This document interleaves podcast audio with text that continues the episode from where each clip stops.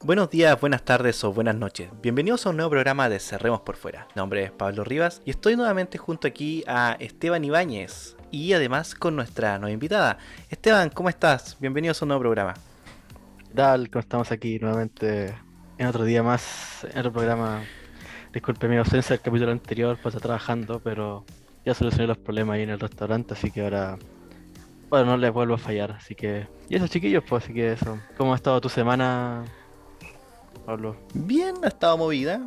Harto en la U, pronto voy a hacer mi práctica, así que vamos a estar, vamos a estar iguales. Y para hacer la introducción a nuestra invitada, eh, Susana Plan, CDU, abogada de la U de Chile, ex candidata a la convención constituyente por el distrito 13 y actual candidata a diputado por el mismo distrito.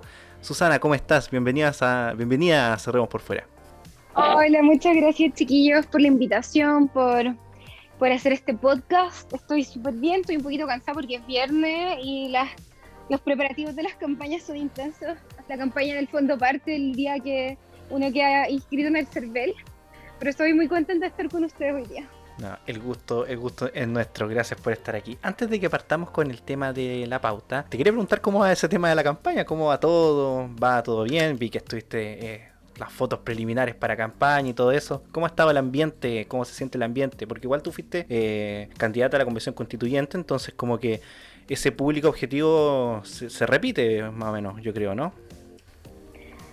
Sí, mira, no sé, o sea, yo espero que sí y espero que también se amplíe bastante el ambiente de la campaña. Siempre estamos con el ánimo muy arriba, también siempre hay situaciones de estrés.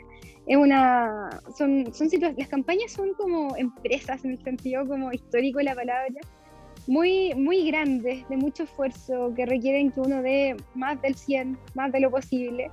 Así que siempre hay un poco de cansancio, pero las ganas están yo sabía en lo que me estaba metiendo y, voy a llegar hasta el final con la intención de llegar a mi meta que es ganar. Buenísima, se siente ese, ese, ánimo, me gusta, me gusta.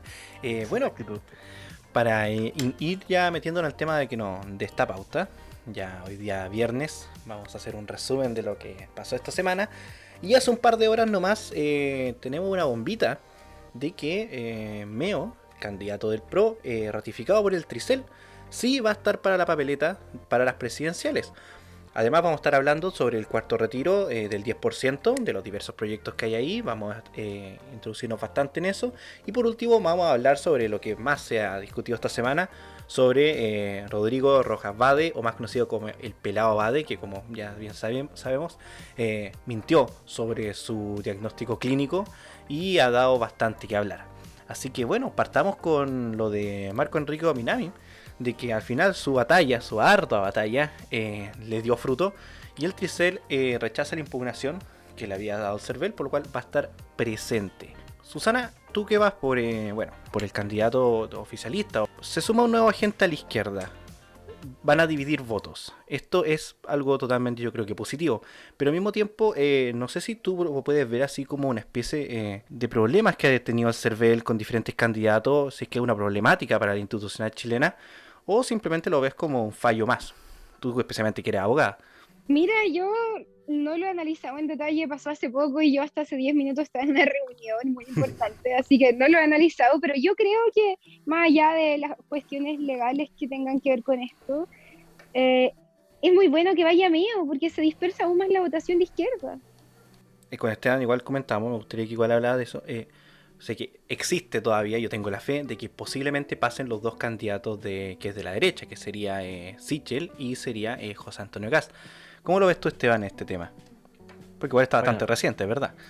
Sí, lo personal igual igual me alegra de que esté medio la, la papeleta igual. O sea, esto, la, esta fue como la segunda ratificación que tiene ya, porque si acordamos, primeramente ya se lo habían bajado una vez, volvió a estar arriba, y se la vuelven a bajar y otra vez vuelve a estar arriba, así que es igual importante para nuestro sector, porque así divide aún, se fracciona aún más la izquierda, que ya está bastante fraccionada incluso, y esto nos puede dar una ventaja a nuestra coalición, tanto a Sichel como a José Antonio Cas.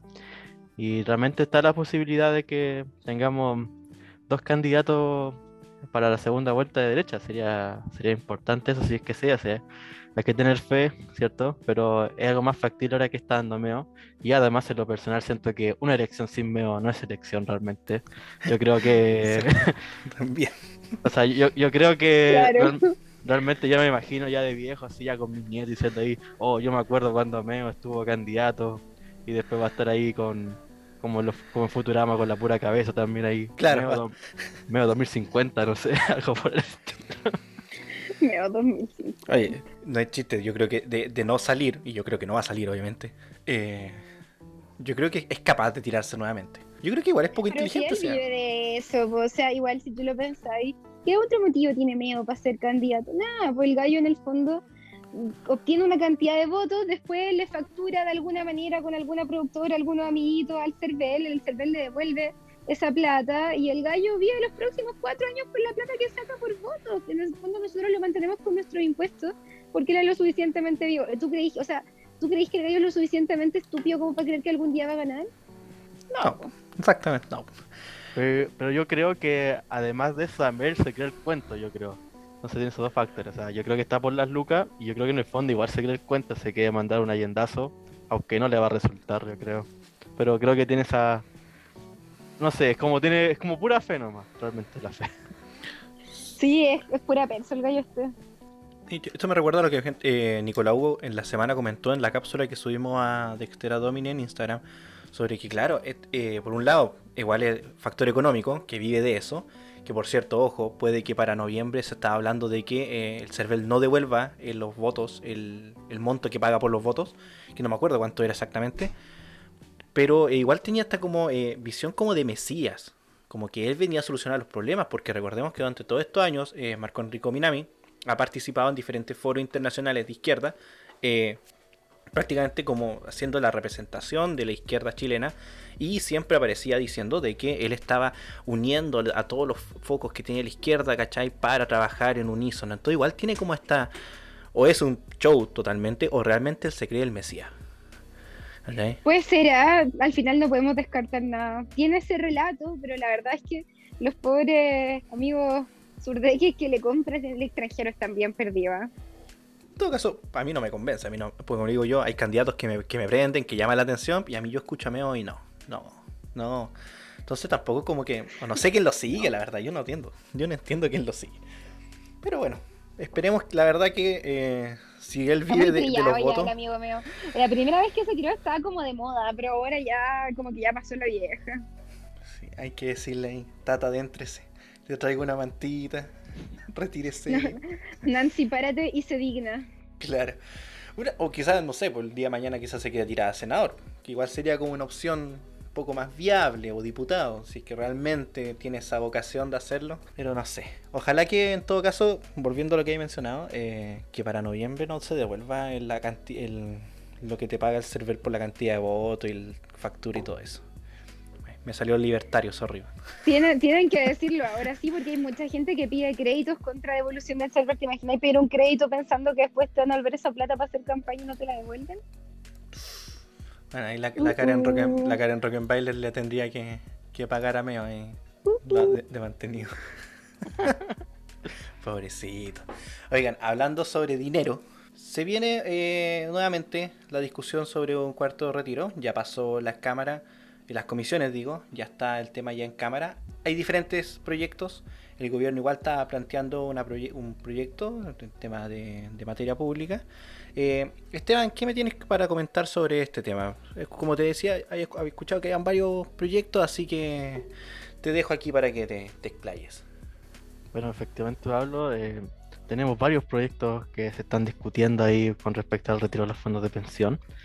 Eh, lo podemos dividir primeramente en dos grupos el cual es el clásico retiro 10% de los fondos, y hay un segundo grupo que habla ya del 100% de, los fondos de pensión. Y para resumir, ese último es como básicamente de retirar los fondos con o sin impuestos, así que no, no hay que traer más detalle, realmente es muy sencillo. Y respecto al cuarto retiro del 10%, más concretamente, ahí tenemos también como dos proyectos principales, creo que se están discutiendo que es el que propone Pamela Giles, que como todos sabemos es un fondo, retira 10% de los fondos, que no haya cobro impuesto y no sé qué. Tal cual, como, como ha sido el primero, el segundo este se retiró. Y otro que también está ahí es el que propone Boric, que ese, a, a diferencia de sacar como todo el 10% de una, este vendría siendo como en, como en pago, como en cuotas. Entonces, como que del 10% se divide en varias cuotas, las cuales uno va sacando por meses, y adicionalmente, esta contemplaría el pago de impuestos. Algo que Pamela Giles ha criticado también, lo, lo critica porque es como que nada que ver de que esté cobrando impuestos por sacar nuestro dinero y cosas así. Entonces son como los dos proyectos principales en sí respecto a lo que lo que es el 10% realmente. Y, y con esto último cabe recalcar también de que vamos a ver la, la vuelta de toalla que ha tenido ahí eh, Boric realmente porque él dijo que de aprobarse el IFE no iba a aprobar un cuarto retiro y ahora está ahí con un nuevo proyecto, entonces realmente realmente no podemos confiar tanto en él si se dando vuelta la papeleta ahí a cada rato. No, no, no podemos confiar nada en él, yo creo. ¿Sabes? ¿Cierto? ¿Cachai? Y esto también, esto también eh, no sé, ya quedan un poco más como en tanto qué tipo de proyecto de cuarto retiro. eh, esto también nos afectaría muchísimo ya lo que es la- el tema de la inflación, que ahí después vamos, podemos comentar ahí más en profundidad. No sé qué, qué piensan ustedes, chiquillos, respecto a esto. Bueno, yo encuentro que es lamentable. Me parece que los políticos, muchos políticos de derecha ya no son ni siquiera de derecha. Están ahí solo por el cupo, ¿cachai? Me parece súper triste que, que mi partido que RN los lleve a la reelección. Me parece triste, lastimero, horroroso. Estamos viendo inflación. O sea, el populismo ya, ya es demasiado. Es, es la decadencia de la política. Al final es el poder a cualquier costo. Es como el pelado Hades. Hago cualquier cosa para llegar al poder sabiendo que sabiendo que, que se puede producir inflación, ¿cachai? Que, que, los, que es regresivo, que la gente más pobre ya no tiene ni un peso en sus cuentas, que muchos ni siquiera cotizan. Es un descalabro esta cuestión. Sí, yo, yo opino, yo, o sea, tengo la, yo tiempo por lo menos tengo la opinión dividida. Yo generalmente, eh, como política pública, lo encuentro nefasto. Eso yo que quede claro. Como política Claro. lo, lo encuentro nefasto. Pero por otro lado, yo creo de que eh, siempre eh, las AFP eh, tuvieron que haber tenido esta, esta indicación de que efectivamente si la gente quería sacar su dinero, eh, lo hiciera, obviamente eh, ateniéndose a las consecuencias que iba a tener eso, o que lo hiciera de manera parcial, ¿cachai? Yo tengo ahí, siempre he tenido dividido. Y como vuelvo a repetir, como política pública yo lo encuentro nefasto, totalmente nefasto, partiendo por el hecho de que eh, las necesidades de la gente nacieron también por las medidas que tomó el gobierno en materia económica al inicio de la pandemia. Entonces tampoco es como que estuviese tampoco eh, haciéndose un gran favor eh, el hecho de que uno quiera también sacar su plata. Pero claro, todas las consecuencias partieron de algo, o sea, fue por la, eh, las restricciones que partieron por el tema de la pandemia, lo vuelvo a repetir. Así Ujú. como que tengo el corazón dividido. Sí, yo, yo creo lo mismo que ti, Pablo, realmente siento que igual es como, yo creo que incluso desde el principio que estaba esa opción de poder como sacar nuestros fondos cuando realmente jubilarse. Realmente cada uno somos todos gente eh, razo- de raciocinio que podemos saber qué hacemos con nuestra plata, ¿no? Si la invertimos, si la ocupamos.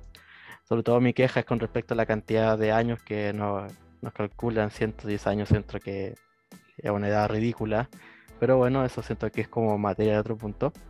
Pero lo que me preocupa ahora mismo de este el tema de los retiros ahora mismo es el tema de la inflación. Porque yo entiendo ya el primer, segundo retiro, igual se entendía la necesidad, igual no. Yo era crítico, pero siento que al final no fue tan malo. Pero ya el tercero y cuarto ya siento que ya, ya no es tan necesario. Este ya me encuentro innecesario ya si tenemos el IFE. Y esto va a hacer que aumente muchísimo más la inflación. Y algo que mucha gente izquierda está defendiendo de que esto no es así porque la inflación se está dando por fuera pero realmente, claramente ninguno de esos, disculpen la palabra, de esos hueones, saben cómo el tema de la inflación. Porque ya lo podemos ver, por ejemplo, con, muchos precios que han subido. Por ejemplo, los materiales de, construcción han subido un montón. Y esto todo debido a la, inflación, porque mucha gente se puso a ampliar sus casas, construir una casita por ahí. Y eso subió mucho los precios. Y eso no fue por tema externo. Esto fue porque la gente tenía más dinero para gastar y ahora sumado un cuarto retiro, más la cantidad de dinero que ya tienen por el IFE, esto realmente no pinta para nada bien. Entonces yo espero que los políticos, nuestros queridos políticos de, de la Cámara, incorruptibles, probos, mentira, Honorables. honorables, incoludidos, Eh, ojalá se, se, pongan los pantalones y se den cuenta que esto realmente es una mala política pública, más aún que, lo, que estamos mejorando, tenemos buenas cifras, tenemos el IFE, entonces realmente tenemos que cuidar los recursos, y más encima esto ni siquiera son recursos del Estado, son recursos de todos nosotros, que cada uno ahorra, y es como lo que dicen, pan para ahora y hambre para mañana, así que ojalá que esto llegue hasta ahí nomás y realmente no, no vas a aprobarse ya y, y veamos todas las consecuencias que esto podría traer. La inflación yo creo que está, ¿cuánto está proyectada? Para un 5.7%, si no me equivoco, 5 puntos y algo. Un 5,5%, el Banco Central sube la tasa de interés, entonces realmente realmente no, no pinta bien la cosa en, este aspecto, por lo menos a, a corto y mediano plazo.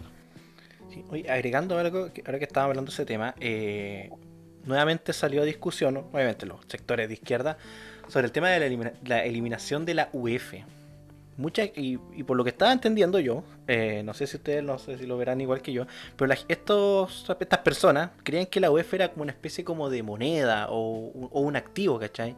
Y la UEF, por lo que yo entiendo, es simplemente un indicador, ¿cachai? Que te muestra cómo está la situación país.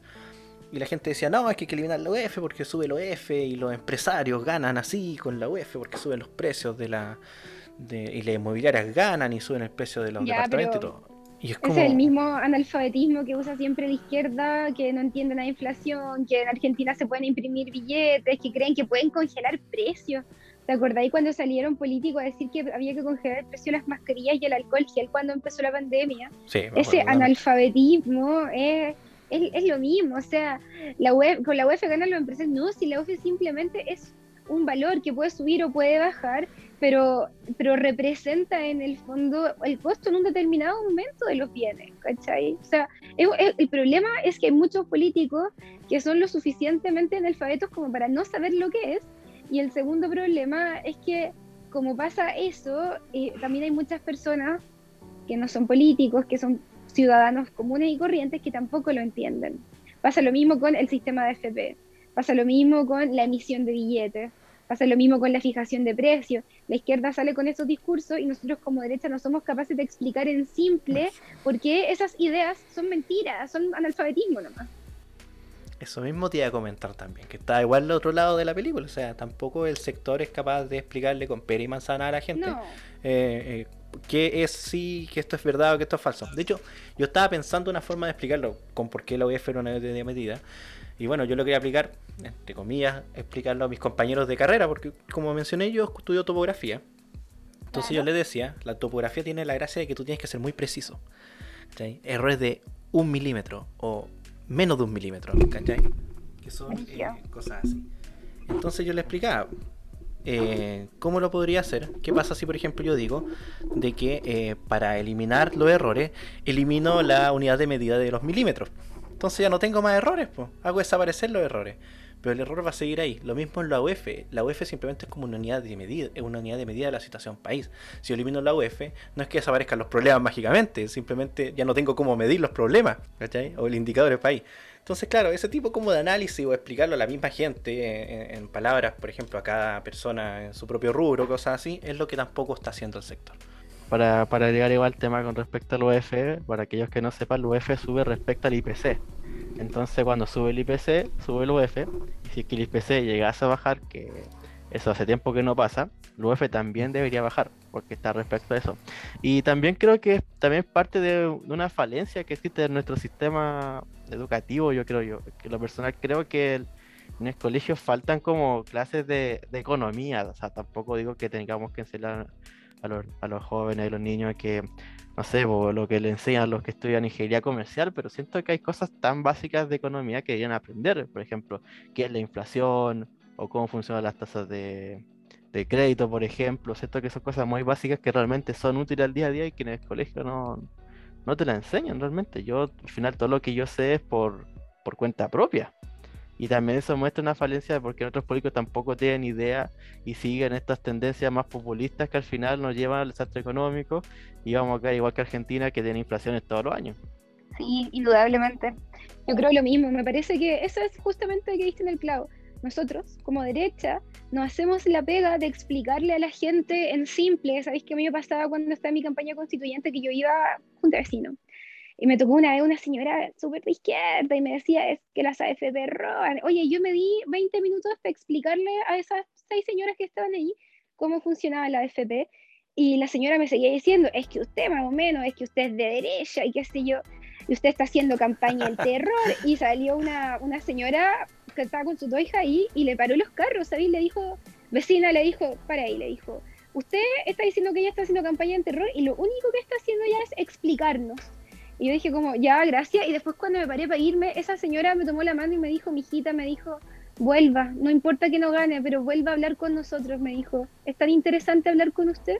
Y lo único que yo había hecho era explicarles cómo funcionaba el mercado de la AFP, bursátil, la capitalización individual. Sea, nunca nadie se había dado el tiempo de explicarles qué era una AFP y cómo funcionaba. Y después de eso, la señora ya quedó lista, o sea, ¿me entendí? Entonces nosotros no le tenemos fe a nuestros ciudadanos, no somos, no creemos que van a entendernos. y votamos, lamentablemente muchos van y votan con la izquierda, entonces es un desastre. Pero si yo soy diputada, eso va a cambiar. eso mismo te iba a comentar. Eh, poniéndote en ese papel, o sea, esperemos que sea diputada, esperemos, la verdad, sería eh, muy buen aporte a la Cámara. En esta materia, ¿qué sería lo primero que haría?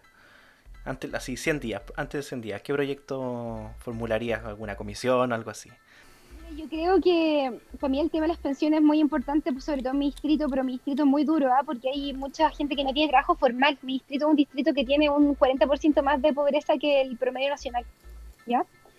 También eh, yo tengo hartas propuestas que tienen que ver con las mujeres, porque en mi distrito hay la gran mayoría de los jefes de hogares son mujeres son mujeres cuyos padres están ausentes, o sea, cuyas parejas, esposos están ausentes. Entonces, hay un tremendo problema ahí con las mujeres que tienen que salir a trabajar porque no les pagan la pensión, los niños que no tienen quien los cuide y que muchas veces tienen estos problemas terribles de que viven, en, que son buena gente, gente honesta, pero que hay una banda de narcotráfico en sus barrios. Entonces ahí los niños se pierden. Entonces a mí me gustaría un poco ir en esa línea. Es un trabajo más que de, los primeros 100 días, es un trabajo a largo plazo para intentar hacer como reformas profundas que permitan que esas familias tengan el apoyo necesario para, romper el círculo de la pobreza, que puede terminar también en drogadicción.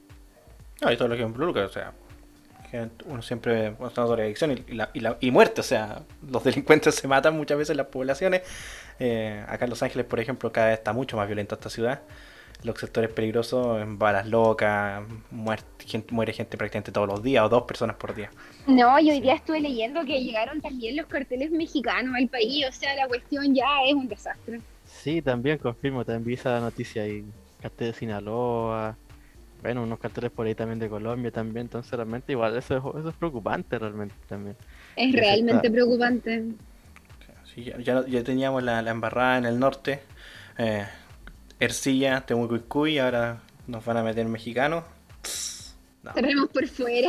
Literalmente, cabros, cerremos por fuera. De hecho, por eso va el nombre del programa. Son poco fatalistas. ¿eh? Siempre lo repetimos. Siempre los invitados nos dicen lo mismo. Como medio fatalista, pero pues, igual como que tienen razón, cabros.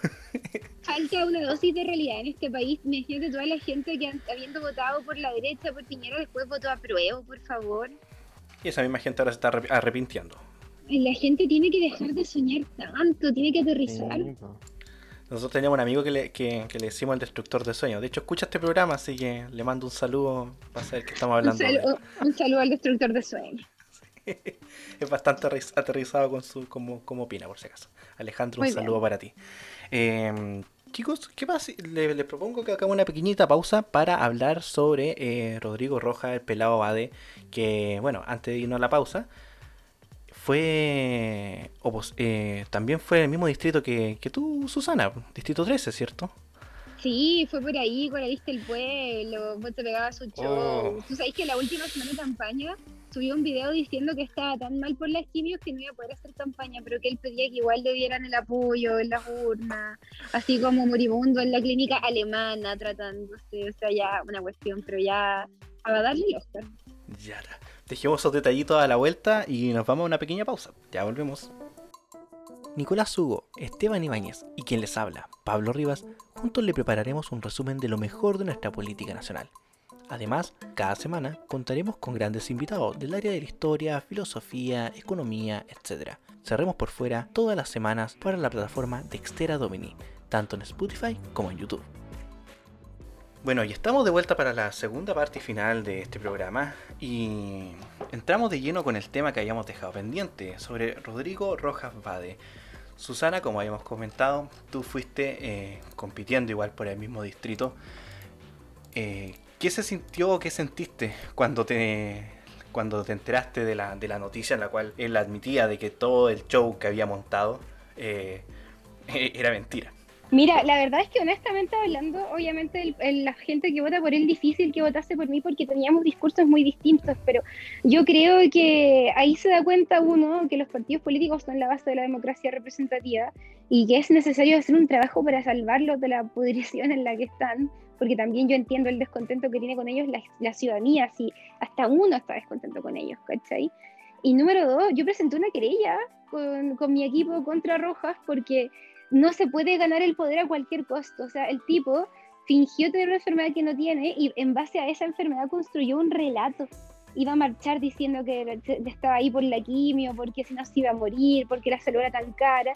Y al parecer, lo que todo el mundo presume, porque él todavía no lo ha dicho, sería que él en verdad tiene VIH, que es una enfermedad cuyo tratamiento está 100% garantizado por el Estado en todas sus etapas. Entonces todo su discurso de que la salud es injusta, es mala y que el tipo en el fondo sufre las injusticias del neoliberalismo, se, mueren, ¿cachai? Entonces eso fue lo que a mí me indignó, como cómo usas ese discurso con esa tremenda como, como beta emocional que está construido sobre una mentira porque si no se te cae como un castillo de naipes. Y yo creo que esas cosas no pueden ser, por eso presentó la querella, porque no nos pueden estar a todos engañando y haciendo locos. Antes de eh, eh, continuar igual con ese tema, bueno, repasemos un poco de la historia de, este personaje. Eh, con una publicación que hoy día salió en Diario Financiero, donde hace una pequeña investigación. Él era, eh, bueno, trabajó en la TAM mucho tiempo, eh, luego trabajó en JetSmart y bueno, trabajó ahí desde el año 2009 hasta el año 2000, 2000 si no me equivoco, hasta el año 2012 de manera regular, que fue cuando le contó a sus cercanos, De que tenía cáncer, que tenía leucemia desde el año 2012 hasta el día domingo de, la semana anterior, estuvo manteniendo esta mentira. O sea, construyó un relato, se transformó como persona. Sí, bueno, la gente aquí obviamente no va a poder ver lo, que estamos viendo aquí, pero uno ve a, Rodrigo con, bueno, con pelo obviamente, eh, con, camisa, con corbata, como un asistente de vuelo y todo el trabajo que hacía él igual. Eh, y uno piensa y lo compara como eh, uno lo conoció eh, para el tema de la constituyente, o sea, sin polera, totalmente rayado, reclamando con el, con, con el tema de que la salud era, bueno, que la salud, bueno, la salud es cara, un tratamiento muy caro, pero de que claro, uno se moría en este infierno neoliberal, eh, protestando en Plaza Baquedano, en todos estos sectores, entonces, ¿cómo una mentira te llega a transformar de tal manera que te cambia tu apariencia física eh, y como persona? O sea, tanto tiempo mantener esta mentira todos sus cercanos, incluso su propia pareja. ¿Cachai? Y, más encima te mandó a la empresa, ya mandó a JetSmart cuando estuvo trabajando por el mismo tema del tratamiento. El, el, tipo tenía un, un, blog, ¿cachai? Una página donde él hablaba sobre todo este tema. Eh, y lo peor de todo es que hay gente que lo defiende. Eso es lo peor de todo. Gente de la izquierda, de su mismo sector, de este sector de la lista del pueblo y estos sectores independientes, que, lo defiende. A mí me da asco eso. Sí, siento que... Atro, atro. En verdad asqueroso. Sí, realmente siento que es algo que no, no se puede defender realmente. O sea, porque yo lo que he visto así como para memorizar lo que ha pasado acá realmente eh, por ejemplo, no sé, pues lo comparan con otros casos mediáticos, las instituciones ya, por ejemplo, no sé, por pues el Paco Gate, Milico Gate, eh, todas esas cosas que han ocurrido realmente, pero siento que esto ya va a otra cosa, porque aquí realmente estamos viendo un caso de, de lo que es engaño, estafa, y realmente siento que, por ejemplo, a comparación con lo que pasó con, con el caso de la firma adulterada y el notario muerto, siento que aquí realmente aquí estáis jugando con las personas que sí tienen cáncer. Yo en lo personal, yo tengo una tía que ella tuvo cáncer, cáncer de mama, le estipaban la un seno y ahora está bien. Pero sé lo que es tener una familia que, tuvo cáncer. Y realmente siento que estáis jugando con la gente que realmente lo está pasando mal por esta enfermedad y tú haciéndote pasar Mm. por, por alguien que está mal, que mm, hicieron rifa, le dieron medicamentos y un montón de cosas por una enfermedad que realmente no, no tenía. ¿Cachai? Siento que aquí Es estáis jugando tremendo. con, con las personas, con la vida de las personas realmente. Eso siento que es lo, lo grave de, de este tema realmente. Y más encima lo ocupó como eslogan de campaña para salir electo. Exacto. No, si la cuestión es brutal. Y eso, y eso sumámosle eh, también el hecho de que, eh, bueno, la PDI fue hasta la convención para tomar declaraciones. Y hubo gente que, bueno, la tía Pikachu, que trató esto como si fuera que era un show. Era todo un show, que por qué venían acá a, no sé, prácticamente a ensuciar la convención. Y bueno, ¿Con, qué cara dice eso? ¿Con qué cara? o sea, la señora que se disfraza de Pikachu tratando de show el hecho de que la PDI vaya a hacer su pega. Cerremos por fuera, cabros, nuevamente. ¿En qué mundo estamos, weón? ¿Qué, qué, qué, qué? Yo hace un par de semanas he dicho de que el tema de Ancalao, eh, el tema del notario había sido la guinda de la torta. Pero eh, esto me da, no sé, entre comillas la esperanza y la desesperanza de que la otra semana quizás con qué otra weá van a salir. ¿Cachai? Yo ya no sé qué esperar de esta gente. No, uno ya no. se- ¿Sabes qué? Cualquier cosa. Por eso, chiquillos, hay que mediarnos. Vamos a Canadá, compramos un terrenito y fundamos un pueblo allá. Yo me pregunto, La cago. hay que recuperar la Patagonia, cabrón. Hay más espacio. Ya nos vamos a la Patagonia entonces. Ahí, a Tierra del Fuego ahí. Claro, nos vamos a Tierra del Fuego. Oye, eh, además de eso, hablando, aprovechando que vamos, estamos hablando de, de la constituyente y la lista, de la lista del pueblo, los diputados habían hecho una denuncia de que 12 constituyentes estaban recibiendo el IFE a pesar de estar recibiendo, eh, bueno, este sueldo que tienen los constituyentes de 2.5 palos. Algunos salieron a desmentirlo de que era un error del sistema, lo cual igual es cierto porque igual se tiene que actualizar.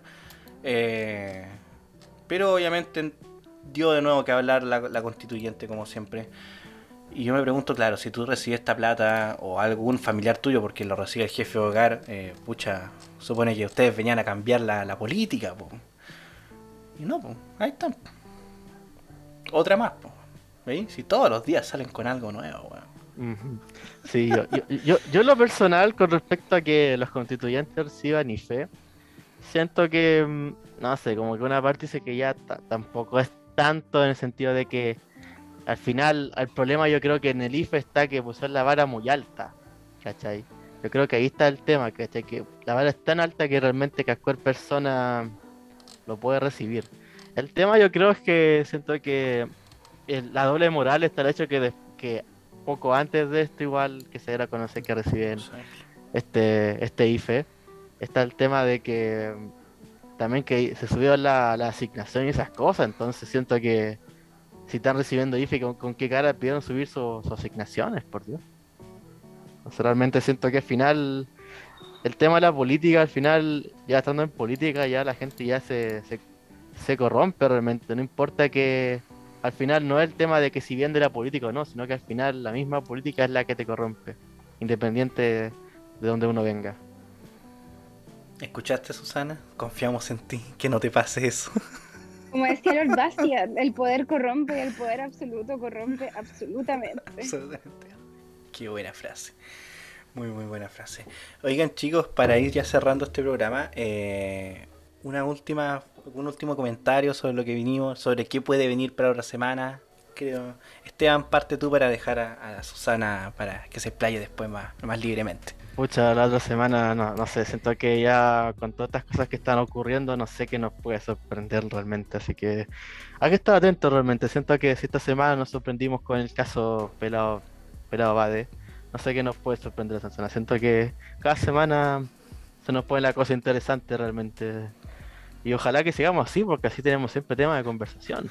Pero me, gu- me gustaría que tengamos algo más positivo. Siento que estamos cada vez peor, realmente. Siento que yo realmente estoy pensando hacer mis maletas e irme a Canadá. Así que yo sé que si me quieren acompañar, compramos un par de terrenitos por allá. no, pero eso es cuenta aparte, realmente. Por, mientras que seguir defendiendo la patria, mientras haya esperanza y haya fe, hay que defender la patria. Si no, ya saben, chiquillos, vamos para afuera. Y eso realmente, así que ya para cerrar también, agradezco nuestra oportunidad de aquí compartir con, ustedes, chiquillos. Realmente agradezco también la, que haya venido aquí Susana realmente que el programa, que venga a hablar con nosotros, dar su opinión y no sé, pues esperamos tener en otra ocasión en el futuro.